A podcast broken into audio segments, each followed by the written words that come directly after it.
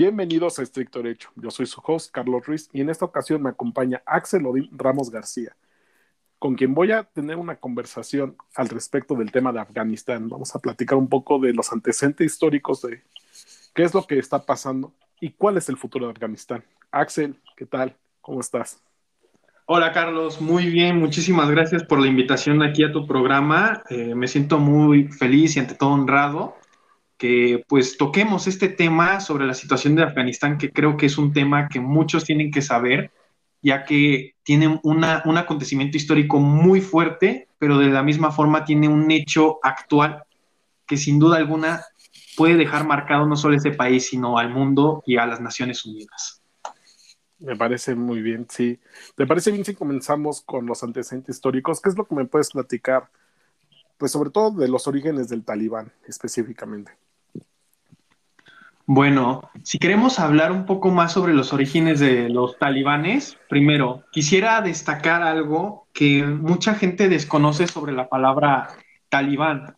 Por lo general, y gracias a los Estados Unidos, la palabra talibán eh, pues llega a ser muy arraigada o es una palabra con su sinónimo se conforma hacia terrorista, pero no, la palabra talibán técnicamente se refiere a estudiante. De hecho, si tú lo buscas eh, en cualquier tipo de vía electrónica, te vas a dar cuenta que es cierto. Ahora, si hablamos desde esta perspectiva, desde los talibanes, pues técnicamente los talibanes se formaron desde 1994 y esto es porque estos eran excombatientes de la resistencia afgana llamado muyahadines, que pues estos muyahadines fueron los que se enfrentaron durante el contexto de la Guerra Fría a los soviéticos durante la invasión soviética en Afganistán. Y cuando existía justamente en Afganistán una república democrática de Afganistán, controlada por una esfera no soviética, si lo queremos ver así, pero sí con eh, una, una, esfera muy arraigada hacia el socialismo. Entonces, los talibanes surgen gracias a estos muyahadines y son un poco más radicales en ciertas tendencias. Muy bien. ¿Y a qué se debió este control de la Unión Soviética en el territorio de Afganistán? Bueno, entiendo la parte del contexto histórico de la Guerra Fría, pero en algún momento estuvo ocupada anteriormente por otra potencia.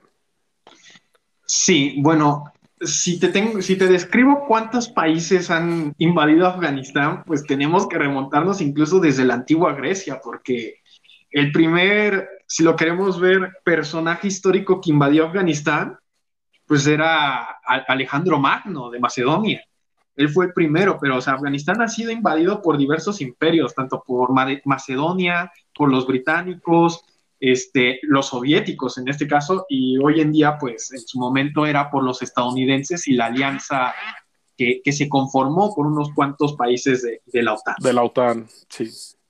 Bueno, pero realmente vamos a tratar de limitarnos a, pues bueno, fin de la Segunda Guerra Mundial, después de la Segunda Guerra Mundial en adelante, ¿no? Ok, bueno, pues después de la Segunda Guerra Mundial, recuerda que empieza todo, todo toda esta descolonización de ciertas áreas por las diferentes potencias coloniales, ¿no? Que en ese entonces eran Francia, Reino Unido las más, las más fuertes, pero Afganistán ya era considerado hasta cierto punto un país no independiente, pero sí ya autónomo en ligeras cuestiones de política, si lo queremos ver así. Vale. Eh, una pregunta que quisiera responder fue la que deciste, es el por qué los soviéticos decidieron invadir Afganistán. Recordemos que este conflicto empezó desde 1978. O sea, si lo queremos ver así, este conflicto inicia desde la revolución de Sao, en la cual pues Afganistán se convirtió en un estado socialista, gobernado por el Partido Democrático Popular de Afganistán. Aquí este estaba controlado, si lo quieren ver así, por un consejo revolucionario, en la cual hasta cierto punto solicitó el propio apoyo de la Unión Soviética, porque si bien este consejo tenía el control gubernamental del Estado, no tenía el control de ciertos territorios o provincias de Afganistán. Por lo tanto, necesitaban el apoyo soviético y de sus Fuerzas Armadas para poder tener este control. Ok. Muy bien. Y se da, bueno, se da este apoyo por parte de la Unión Soviética. Quiero suponer, si no, corrígeme por favor, que al momento de solicitar este apoyo, la Unión Soviética los apoya, pero evidentemente a cambio de ese apoyo, pues empieza a generar mucho más control en la zona. ¿Estoy en lo correcto? ¿Estoy equivocado? Estás en lo correcto. Sí empieza, bueno, no hay respuestas correctas o incorrectas en esta situación, porque los soviéticos sí empiezan a generar un cierto control en la zona, eh, pero es más, y yo lo veo desde el punto de vista como sucedió aquí en México durante la invasión francesa, durante la segunda intervención francesa, que instauró un imperio mexicano. Es más o menos similar a lo que sucede aquí en Afganistán. La Unión Soviética apoya este Consejo Revolucionario de Afganistán, pero al mismo tiempo este, empieza a ejercer un control de ciertas provincias por medio de su ejército y esto hace que sin duda alguna ante el mundo, pues la Unión Soviética se vea como el agresor a un territorio o a territorios controlados por, distinta, por distintos tanto señores de la guerra o incluso personal, que son como gobernadores o líderes eh, locales de ahí. Ok. eso fue, es lo principal que hay que destacar. Muy bien. Y ahora, ¿cómo fue esta salida de la Unión Soviética? O sea, ¿Por qué se dio la salida de la Unión Soviética de Afganistán? Bueno, a diferencia de lo que hoy vimos de los 20 años de la intervención estadounidense en Afganistán o de su presencia, los soviéticos estuvieron nueve años en guerra eh, en Afganistán y pues se retiraron en 1989, pero más que nada por cuestiones económicas. Recordemos que en 1989 ya eran los últimos años en la cual la Unión Soviética seguía pues viviendo, ahora sí seguía teniendo una presencia con la, con la bandera roja y la hoz y el martillo. Claro. Entonces se, retiran por cuestiones, ajá, se retiran por cuestiones económicas, es lo principal que hay que destacar, porque Gorbachev consideraba que una presencia militar soviética en Afganistán, con un gobierno débil o demacrado, si lo queremos ver así, que ya no tenía el control de las provincias, no tenía caso tener una permanencia si el gobierno afgano seguía teniendo este pues apoyo de los soviéticos sin hacer nada. Entonces es la principal situación. Ok. Ahora, ¿te parece bien si saltamos este, directamente a 1994? Ya este, entrando en materia con respecto a los talibanes más puntualmente. Por supuesto, sí. Mm, aquí en 1994, y como te mencionaba, es cuando los muyahadines se dividen en varios señoríos o señores de la guerra, pero quisiera destacar la presencia de dos grupos importantes, que es la creación de los talibanes, pero al mismo tiempo la creación de un grupo llamado la Alianza del Norte, que si bien no tenía una presencia enorme como lo tenían los talibanes, sí llegó a ser un, grupo armado o paramilitar que sí tuvo confrontamientos e incluso llegó a abarcar toda la parte norte de Afganistán, una que otra situación desde las provincias, desde lo que hoy conocemos como la capital Kabul, hasta lo que sería incluso la, la provincia de Kunar. Tengo entendido que esa alianza fue con la que realmente se empezó a aliar Estados Unidos, ¿no? Para combatir el talibán. Y sobre todo, no tanto al talibán, sino a grupos terroristas que estaban bajo el mando de Osama Bin Laden en ese entonces. Pues se puede decir que sí. Recordemos que oficialmente este, su nombre de la Alianza del Norte oficial este, es como Frente Islámico Unido por la salvación de Afganistán. Esta pues era una, un, grupo guerrillero conformado por varias guerrillas, si lo quieres ver así. Entonces, eh, sí recibió apoyo desde, de, por parte de los Estados Unidos para enfrentarse a lo que era este grupo también este, eh, conocido como Talibán, pero no recibió tanto apoyo como lo que está recibiendo el gobierno afgano actualmente. Eh, ¿Y por qué quisiera destacar esto? O sea, Estados Unidos sí les dio apoyo a los de la Alianza del Norte, pero también les dio apoyo a los talibanes, porque desde un inicio, durante la guerra afgano-soviética, pues Estados Unidos, eh, cuando estas facciones se conocían como muyahadines, pues mediante la operación Ciclón entregaba armas y adiestramiento militar. Entonces, bueno, al fin y al cabo, dentro del concepto de la Guerra Fría, pues si tú estás atacando a mi enemigo principal, que es la Unión Soviética, pues evidentemente te voy a apoyar, ¿no? Ahora sí que, como dice el dicho, el enemigo de mi enemigo es mi amigo, ¿no? Exactamente. Entonces, sí, por eso menciono que sí Estados Unidos sí les dio un apoyo militar, si lo quieres ver así, pero la alianza, la alianza del norte eh, recibió más apoyo de lo que hoy conocemos como eh, Tayikistán, Rusia, India e Irán, más que de Estados Unidos. Incluso me atrevo a decir que mientras los talibanes estuvieron o fueron respaldados por, por Al Qaeda, este, y una que otra, este, más bien no una que otra, sino teóricamente por todo el gobierno pakistaní, eh, pues la, Alianza del Norte recibió apoyo de otras potencias, pero que si bien no, no, tuvo apoyo por parte de los Estados Unidos, fue hasta después de la nueva administración. En la cual este, no recibe apoyo, pero sí se disuelve y reconoce este, este, este frente estadounidense y conforma nuevos partidos políticos. Ok, muy bien. Ahora, ¿cuál es realmente el temor de la sociedad actualmente de Afganistán? O sea, ¿por qué hay ese rechazo constante por la entrada del gobierno, bueno, del nuevo gobierno de, los talibanes en Afganistán? Pues mira, más que rechazo, eh, yo quisiera dividirlo desde dos perspectivas, ¿no? Desde la perspectiva eh, estadounidense y aliados de este, y desde la perspectiva china y rusa. ¿Y por qué digo esto? Eh, los chinos oficialmente, si bien no, no puedo, no, o no me puedo atrever a decir que reconocen a los talibanes ya como un gobierno que conforma un emirato este, islámico en Afganistán, eh, sí ha firmado pactos y ha empezado a entablar negociaciones, y esto me atrevo a decirlo porque de todas las embajadas que se retiraron de Afganistán, China fue la única que decidió dejar su embajada en Afganistán, en Kabul. Entonces, ¿crees que para la gente, crees que puedes explicar qué es lo que hace un emirato? O sea, ¿qué es lo que hace que se consolide un emirato? Para que entren más en contexto de qué es lo que, es un emirato, ¿no? Porque tan solo se tiene como una idea de qué es lo que es un emirato, pero no se sabe a profundidad qué es lo que hace un emirato, ¿no?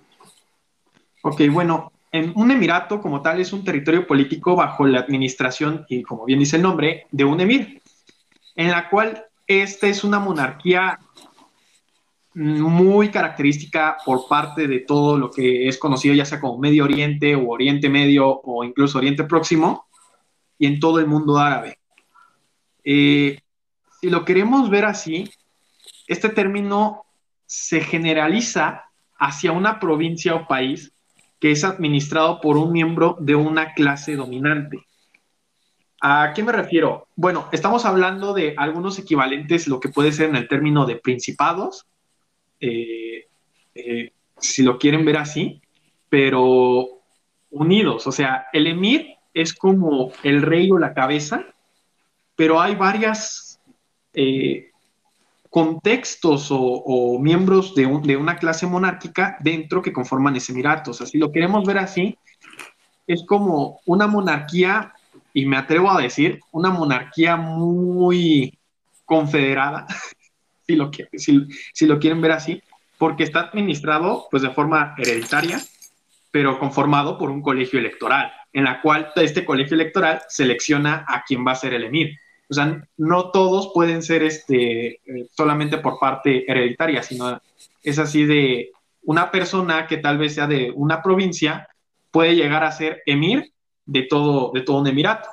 Mientras que cuando éste muere y tiene su descendencia, su descendencia no va a ser quien eh, sea eh, el emir de ahí, sino va a ser todo lo contrario. Se va a ver si si, se hace una votación, se decide quién de, los principados, si lo quieren ver así, que conforman este emirato, elegibles para ser este, el próximo emir. Esto, y me atrevo a decir, eh, se acerca mucho a lo que conocemos como el Sacro Imperio Romano, en el cual no era de forma hereditaria como se designaba al monarca del Sacro Imperio Romano germánico, sino era por forma de votación. Ok, vale.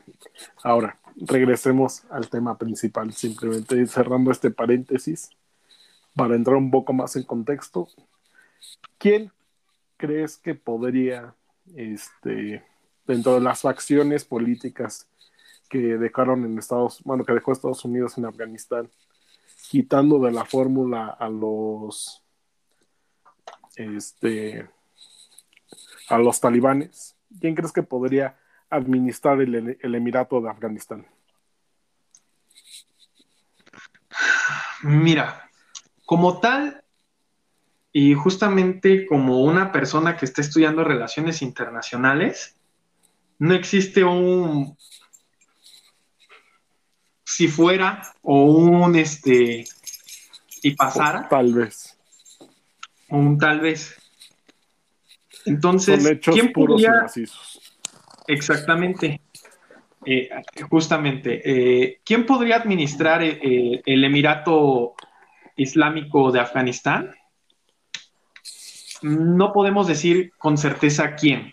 Sí hay este, un líder, sí hay una, una persona que está dirigiendo este, esta facción talibán, pero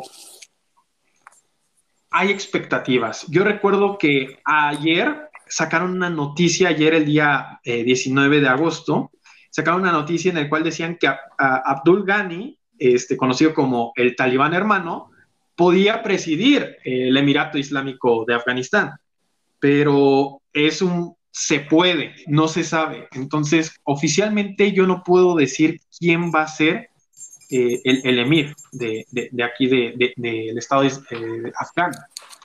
Entonces, esa es como que una pregunta muy capciosa que sí se puede quedar al aire, pero que nada más podemos considerar a este Abdul Ghani como el posible eh, líder de este nuevo gira.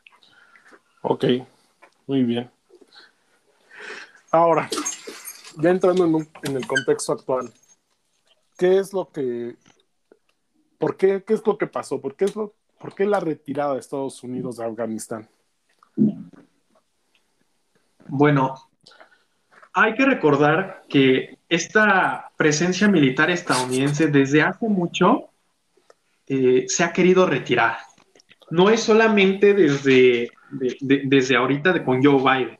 Si bien Joe Biden es la cabeza del Estado y el comandante en jefe de las Fuerzas Armadas estadounidenses en este momento, ya se estaba planeando desde el presidente Barack Obama y desde el presidente Donald Trump una posible retirada por parte de las fuerzas estadounidenses en Afganistán. Obama decía que no tenía sentido tener tropas en un estado en el cual ya se estaban poniendo o administrando ciertas instituciones democráticas, en donde en la democracia tenía que residir. Entonces, se efectúa lo que conocemos como la Operación Centinela. Esta operación era en la cual Estados Unidos iba a donar armas, dinero, este, e incluso asesores para asesorar al, nuevo gobierno de Afganistán, al nuevo gobierno elegido democráticamente. Pero hasta ahí fue el donde quedó con Barack Obama. No fue sino hasta con Donald Trump que él estableció en 2019 que hasta el primero de mayo, con una firma que estableció con una negociación por parte de los talibanes, Estados Unidos iba a empezar a retirar a sus tropas con la única finalidad o con el único objetivo de que Afganistán se encargara ya de sus asuntos internos. Estamos hablando de que Afganistán ya había sido entrenado por fuerzas aliadas de la OTAN, eh, le habían dado muchas donaciones económicas y en el mundo es uno de los estados con una tecnología bélica muy moderna. Específicamente, incluso me atrevo a decir que está por debajo de Arabia Saudita en lo que vendría siendo eh, la flota más grande de aviones o de helicópteros. Recordemos que Trump quería retirar eh, estas tropas, pero su partido, eh, los republicanos, no lo dejaron. Varios miembros del Comité de Seguridad o de Defensa del Senado de Estados Unidos llegaron y le suplicaron al presidente que por favor, visualizar un poco más allá lo que significaba el retiro de estas tropas. Sí se podía haber retirado tropas, pero de una forma un poco más tranquila, no como se está haciendo o se efectúa ahorita justamente en el gobierno de Joe Biden. Obviamente, eh, Joe Biden llega a la presidencia de los Estados Unidos, sigue o continúa con la misma política de Donald Trump de esta retirada, pero la considera como una retirada importante y estratégicamente hablando en el ámbito económico. ¿Por qué? Estamos hablando de 83 mil millones de dólares que se ha invertido en Afganistán, desde tecnología militar, desde entrenamiento, desde todas las perspectivas o puntos que nosotros queramos verlo, se ha invertido 83 mil millones de dólares. Y Estados Unidos actualmente es uno de los países más afectados por la pandemia en curso, que es el COVID-19.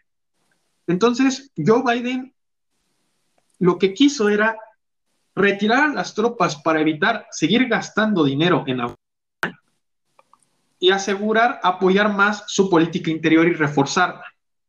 Desde esa perspectiva es desde que se vio este punto. El problema es que ni la CIA, ni los miembros del Departamento de Defensa o incluso asesores de seguridad nacional del presidente Biden lograron ver la gran amenaza que representaban los talibanes.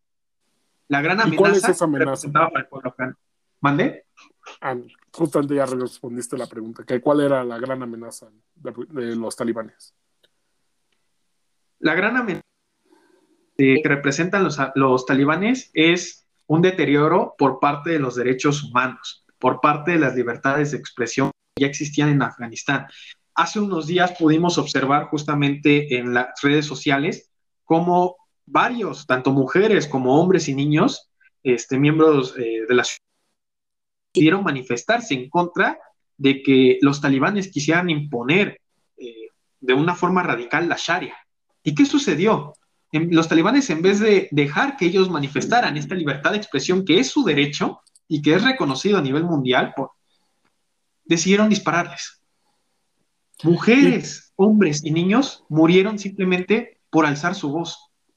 ¿Y qué es la Sharia para todas las personas que no, no tengan el término tan fresco? Ok, bueno, la Sharia es conocida como, en términos coloquiales, si lo queremos ver así, la ley islámica. Es este cuerpo del derecho islámico que se constituye mediante un código detallado tanto por la conducta como incluso normas de su moral.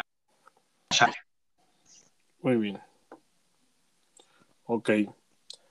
Ahora, evidentemente esta ley, este, esta esencia del concepto de la charia, limita mucho las libertades de expresión, las libertades de las mujeres, pero el talibán afirma que va a respetar los derechos de las mujeres, pero que va a seguir imponiendo la charia.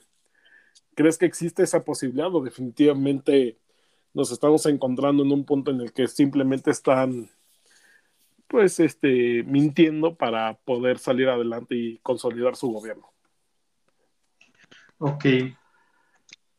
Yo la verdad sí voy a decir esto, lo que pienso en torno a esta parte.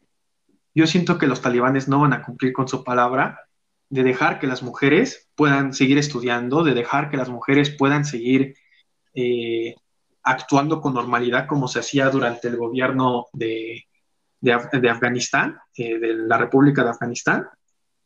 ¿Y por qué? Veamos los atentados que los talibanes han ejercido al gobierno de Afganistán durante todos estos años. Han atacado escuelas donde se encuentran niñas estudiando, porque ellos dicen que las niñas o las mujeres no deben de tener que ellas, más que los hombres, deben de ser los únicos que estudien. Ellas no pueden eh, eh, estudiar. No es un derecho para la mujer. Para los hombres sí, pero no para la mujer. Yo creo que desde la perspectiva o desde el mundo occidental, las mujeres no, no, les gusta escuchar esa parte, y mucho menos ya durante 20 años que se estuvo no imponiendo, pero sí dando esta, eh, este derecho de estudio a la mujer en Afganistán. Entonces, yo que Afganistán o el Emirato Islámico de Afganistán dice que sí va a respetar los derechos, pero para evitar una posible intervención por parte de las Naciones Unidas en Afganistán. Para evitar decir que sí se violan los derechos humanos en Afganistán. Estamos viendo que todos estos territorios que son controlados por los talibanes ya no les permiten usar redes sociales, ya no les permiten utilizar televisión, ni siquiera poder manifestar sus ideales. Entonces, este es el problema que estamos viendo. Es una, un sentido de una palabra vacía con todas las acciones que los talibanes ya han hecho desde años pasados. Ok.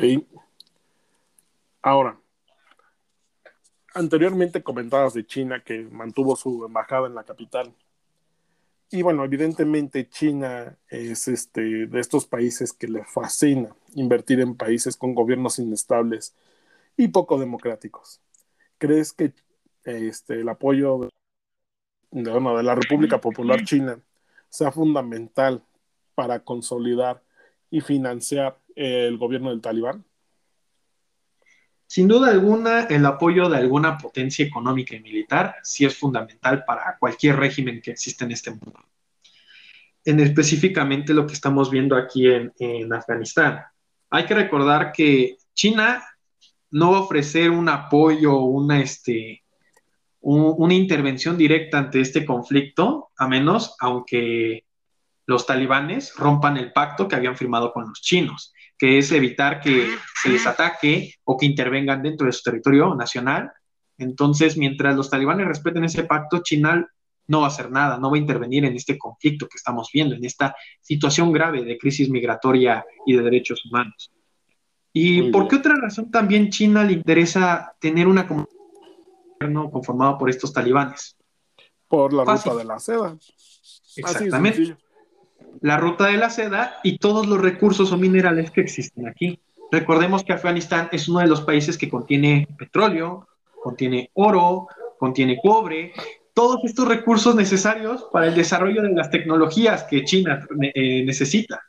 Entonces, vemos el porqué, el interés de China de que su embajada permanezca y de que tenga no buenas relaciones, pero sí relaciones comerciales con el nuevo gobierno que se establezca. Y bueno, obviamente la trampa del dinero chino es más que evidente, ¿no? No los van a atacar, no los van a invadir. Sin embargo, mediante una presión económica van a hacer que se dobleguen. Así el es. gobierno del talibán. Que realmente ese podría decir que ese es el futuro que, vamos a ver eh, este, próximamente. Una, un gobierno más que cae y que sucumbe ante China y a sus múltiples violaciones de derechos humanos. Exactamente. Hay un dicho este, que he podido escuchar a lo largo de la carrera de relaciones internacionales sobre China, que es, a China no le interesa si eres dictadura o democracia, lo que le interesa es que le permitas comerciar e invertir dinero. Pues sí, sí, evidentemente. Así es, así es como funciona la política china. Exactamente. Y, la verdad, desafortunadamente, porque si uno se percata, los gobiernos más democráticos no recurren al dinero chino. Son realmente los gobiernos corruptos, los gobiernos con poca estabilidad política, los gobiernos con una falta de eh, legislación y de Estado de Derecho, los que acuden al gobierno chino para financiar sus proyectos para financiar este su mismo gobierno. Así es. Y bueno, yo creo que ese va a ser un claro ejemplo de, un gobierno más que va a caer y va a sucumbir bajo este el gobierno chino.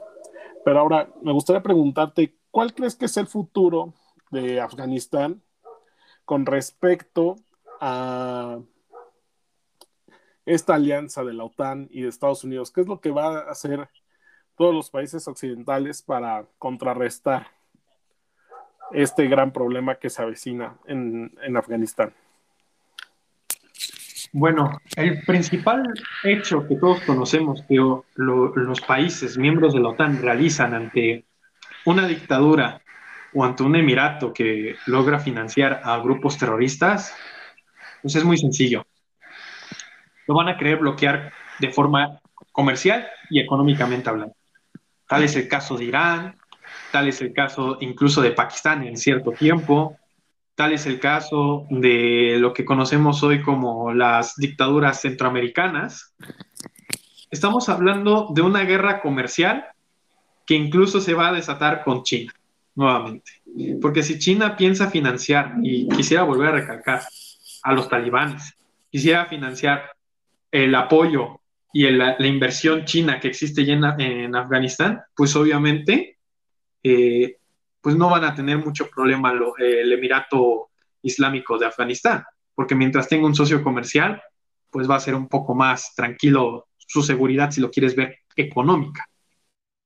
El problema es que tanto va, a invertir China en esto. ¿Qué tanto se va a meter China en, Afganistán? Esa es la principal pregunta que nos debemos de hacer todos en el mundo. ¿Qué tanto China se va a meter en Afganistán? Y si en algún futuro llegase la OTAN a decidir intervenir nuevamente de forma militar en Afganistán, China intervendría en ese conflicto a favor del Emirato Islámico de Afganistán? O sea, yo desde mi perspectiva, evidentemente en el momento que hay un yuan metido en el gobierno de cualquier país, en ese momento China va a poner su dedo en el renglón y no lo va a quitar jamás. Así y si la OTAN o otro país occidental busca confrontarse, pues yo creo que ahí sí se podría decir que va a ser el principio del fin, ¿no? Una, una o sea, primero comenzando con una guerra económica otra vez. Y después, si se interviene militarmente, pues ya un conflicto, pues tal vez yo esperaría que tan solo quedara como una guerra proxy. O sea, no me gustaría que quedara tan solo en eso. Pero si realmente sí estuviera una intervención directa de la OTAN, yo creo que sí se podría eh, escalar el conflicto a algo más relevante. Exactamente. Esa es eh, una de las preguntas que nos debemos de hacer y que yo siento que todos los internacionalistas deben hacerse. ¿Qué es lo que va a pasar? ¿Hasta dónde los dominios chinos van a llegar en Afganistán? ¿Hasta qué punto? ¿Y hasta qué punto van a permitir los chinos dejarse doblegar o por la OTAN o incluso dejarse doblegar por el Emirato Islámico de Afganistán? Bueno, también hay que tomar en cuenta algo que, que no hemos platicado, que fue este la reunión de, de los, bueno, de las superpotencias en el Reino Unido, que justamente se habló de cómo frenar el expansionismo chino y están hablando, comenzando de crear un fondo de apoyo para todas las naciones, este, donde está recibiendo este apoyo chino, sobre todo enfocándose mucho en África. Pero no dudo la posibilidad de que se pueda extender por Medio Oriente. De hecho, si lo queremos ver así, ya existe esa posibilidad eh, fuerte y muy sustentada con, la política de la nueva ruta de la seda eh, impulsada por el presidente chino Xi Jinping, pues está más que obvio que sí se va a realizar. Van a buscar un dominio dentro del mundo árabe, los chinos, y poder dominar hasta cierto punto también a los países europeos. Porque recordemos que ningún país europeo se ha atrevido a criticar ahorita a China de que ha firmado pactos o ha incluso decidido no, no intervenir dentro de, esta situación. En cambio, tenemos a China y a Rusia que critican a Estados Unidos por la decisión de, Estados, este, de este país de intervenir directamente en Afganistán, invertirle dinero a un gobierno que pues ya no existe, que ahorita existe gracias a un grupo de guerrillas que están repartidas en, en Afganistán. Entonces... Que igual, este, desde mi perspectiva, este, ya al final de la intervención en estos últimos años de Estados Unidos, realmente ya ni siquiera tenían un control de todo el territorio de Afganistán. O sea, simplemente tenían bien controlada la capital, Kabul, y fuera de eso, ya era tierra de nadie, honestamente. Porque una cosa es lo que dice un mapa y otra cosa es la realidad. O sea, manejar el campo a pie, ¿no? O sea, porque si abrimos el mapa ahorita de Afganistán, nos va a decir puntualmente cuántos kilómetros cuadrados son. Pero no está tomando en cuenta cuántos de esos kilómetros son cuevas, son montañas, es, es un terreno que simplemente es imposible de accesar este, de manera con un vehículo o necesitas un vehículo muy especializado. Entonces, nunca hubo una logística, desde mi perspectiva, sustancial para tener el control total de Afganistán. O sea, siempre, siempre iban a existir y yo creo que siempre van a existir señores de la guerra en Afganistán y siempre va a haber este, esta falla dentro del Estado. Jamás van a poder lograr consolidar un Estado como tal. Exactamente. Estamos viendo esta situación desde con el presidente Ashraf Ghani, que pues ya al inicio creía que la retirada de las tropas estadounidenses y la gran ofensiva talibán, pues iba a hacer que los estadounidenses regresaran a sus posiciones defensivas, ¿no? Y buscó el apoyo del presidente Biden. Eso sin duda alguna es, este, hay que destacar. Pero pues como vimos, Biden decidió continuar con la retirada de las tropas estadounidenses y lo peor de todo es que hoy, en este preciso momento que estamos hablando tú y yo, tropas por parte de Reino Unido, Alemania y Estados Unidos se encuentran en el aeropuerto internacional de Kabul defendiendo hasta cierto punto lo único que controla, si lo queremos ver así, el gobierno de, del presidente Ashraf Ghani, defendiendo a todas estas personas que buscan salir corriendo del país, pero ante todo, recordando que el secretario de Defensa de los Estados Unidos ayer en la noche dijo que Estados Unidos ya no tiene la capacidad o los o, ahora sí los recursos necesarios para incluso poder retirar a su propio personal que está en este momento en Kabul. Pues una lástima, honestamente, pues, pero digo, yo creo que ni siquiera es un tema económico, sino es un tema de logística. O sea, estamos viendo actualmente que el aeropuerto literalmente está invadido de refugiados, de personas dispuestas a dar la vida por, con tal de salir. Y si es lo que yo creo, ¿eh? realmente no, no, soy dueño, la verdad, pero yo creo que no pueden hacer la retirada de su personal de manera efectiva por, por estas circunstancias de las personas, ¿no? Que impiden el despegue del avión de manera segura. Exactamente. Es un hecho sin duda alguna lamentable pero que hoy el mundo tiene que decir qué es lo que vamos a hacer. Lo que estamos viendo aquí en Afganistán es, tal vez no lo quiero involucrar muy idéntico a lo que sucedió en Ruanda, pero sí quisiera destacar que hoy hay personas que dicen pobres de los afganos. Nos han invadido los talibanes, pero al día de mañana van a amanecer y no vamos a hacer nada por el pueblo afgano. Simplemente nos vamos a quedar de brazos cruzados observando cómo, si lo queremos ver así, un imperio cae y otro surge. Sí, no, mm, realmente es una situación devastadora que no, no deseo que nadie tenga que vivir, pero la realidad es que